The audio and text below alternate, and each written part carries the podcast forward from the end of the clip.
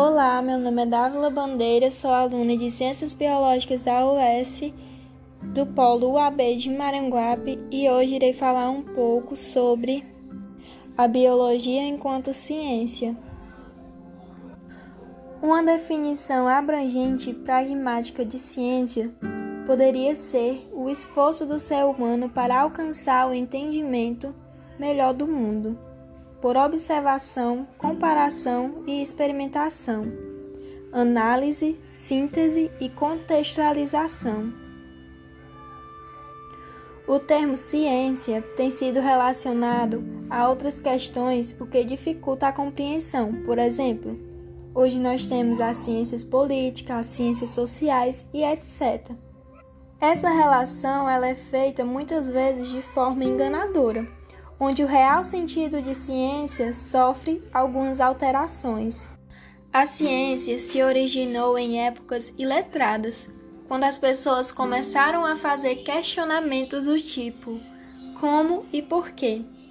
Através desses questionamentos eram realizados estudos e experimentos, até que essa pergunta fosse respondida.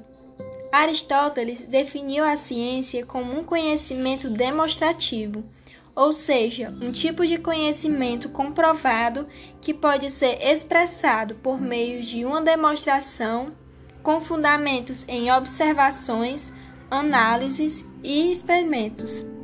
Naquele tempo, o conceito de ciência era baseado na mecânica e astronomia, duas ciências físicas. Para Galileu, a mecânica era a ciência dominante e permaneceu assim por vários anos. Agora eu irei falar um pouco sobre o fisicalismo. Mas o que é fisicalismo? Fisicalismo é uma teoria segundo a qual os diversos campos de conhecimento, inclusive as chamadas ciências humanas, devem elevar a física à condição de um paradigma científico universal, supondo que todos os aspectos de realidades podem ser definidos através da física. A física, com fundamentação na matemática, se tornou a ciência exemplar para Newton, Galileu e todos os outros gigantes da revolução científica. Tal interpretação dominou o pensamento filosófico da ciência e assim permaneceu por 350 anos subsequentes.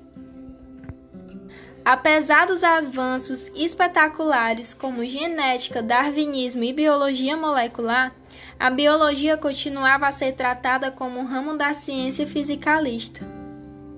O vocábulo biologia foi criado há cerca de 200 anos independentemente por dois naturalistas, o alemão e o francês, para se referir a uma ciência dedicada ao estudo dos seres vivos. As pesquisas nessa área, porém, começaram muito antes na Grécia Antiga. A biologia ganhou o status de ciência autônoma. O que é ciência autônoma? Ciência autônoma deve fundamentar seu conhecimento usando os conceitos e fatos referentes aos fenômenos característicos de todos seus objetos de estudo. Essa visão da biologia, porém, vem sendo contestada desde o final do século XIX pelos chamados reducionistas segundo os quais todo fenômeno biológico poderia ser explicado por princípios da física e da química. Para os defensores da autonomia da biologia, no entanto, os comportamentos e as características dos seres vivos decorrem de um processo evolutivo e não podem ser reduzidos às mesmas leis que explicam átomos e moléculas. A biologia foi reconhecida oficialmente como ciência na transição entre os séculos 18 e 19. A biologia se apresenta bastante ampla, já que não estuda somente os indivíduos e espécies isoladamente, mas também sua origem, evolução, constituição e aspectos comportamentais, a forma com que se relacionam entre indivíduos da mesma espécie. Outro ponto importante da filosofia da biologia é que ela ajuda a compreender a evolução como eixo integrador da biologia. A teoria evolucionista tornou-se a ciência central da biologia a unir e relacionar práticas heterogêneas da biologia em uma ciência unificada e progressiva. progressiva. Mas o que a biologia tem a oferecer à filosofia e o que a filosofia tem a oferecer à biologia?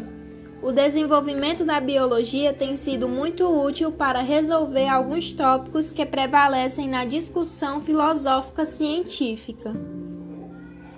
O desenrolar da teoria sintética da evolução dos anos 20 e 30, que integra a genética mendeliana ao darwinismo, proporcionou à biologia uma sólida base teórica e conceitual cuja utilidade foi estendida a outras disciplinas. Esses avanços geraram problemas conceituais e metodológicos de relevância tanto para o biólogo como para o filósofo. Determinados problemas da biologia são suscetíveis a um enfoque interdisciplinar, e as ferramentas analíticas e conceituais dos filósofos têm mostrado ser de grande utilidade Pode-se dizer que esses problemas são tão biológicos como os filosóficos. E dessa forma finalizo o podcast. Obrigado pela atenção.